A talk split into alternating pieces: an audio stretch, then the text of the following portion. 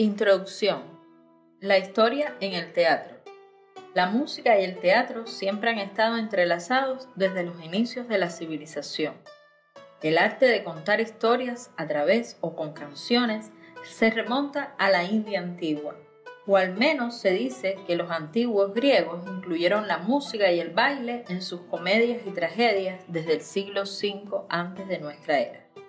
Está comprobado que el efecto de la música en una escena es agradable para el espectador e indudablemente siempre potencia la escena.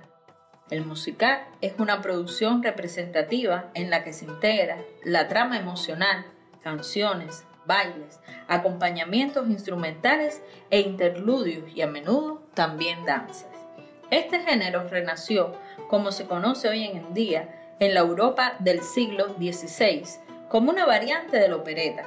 Aunque en los diferentes países no existía teatro musical, géneros como la zarzuela, género chico, ópera cómica y music hall, opereta, entre otros, eran los inicios de lo que sería el teatro musical del siglo XX, que más tarde se desarrolló en los Estados Unidos.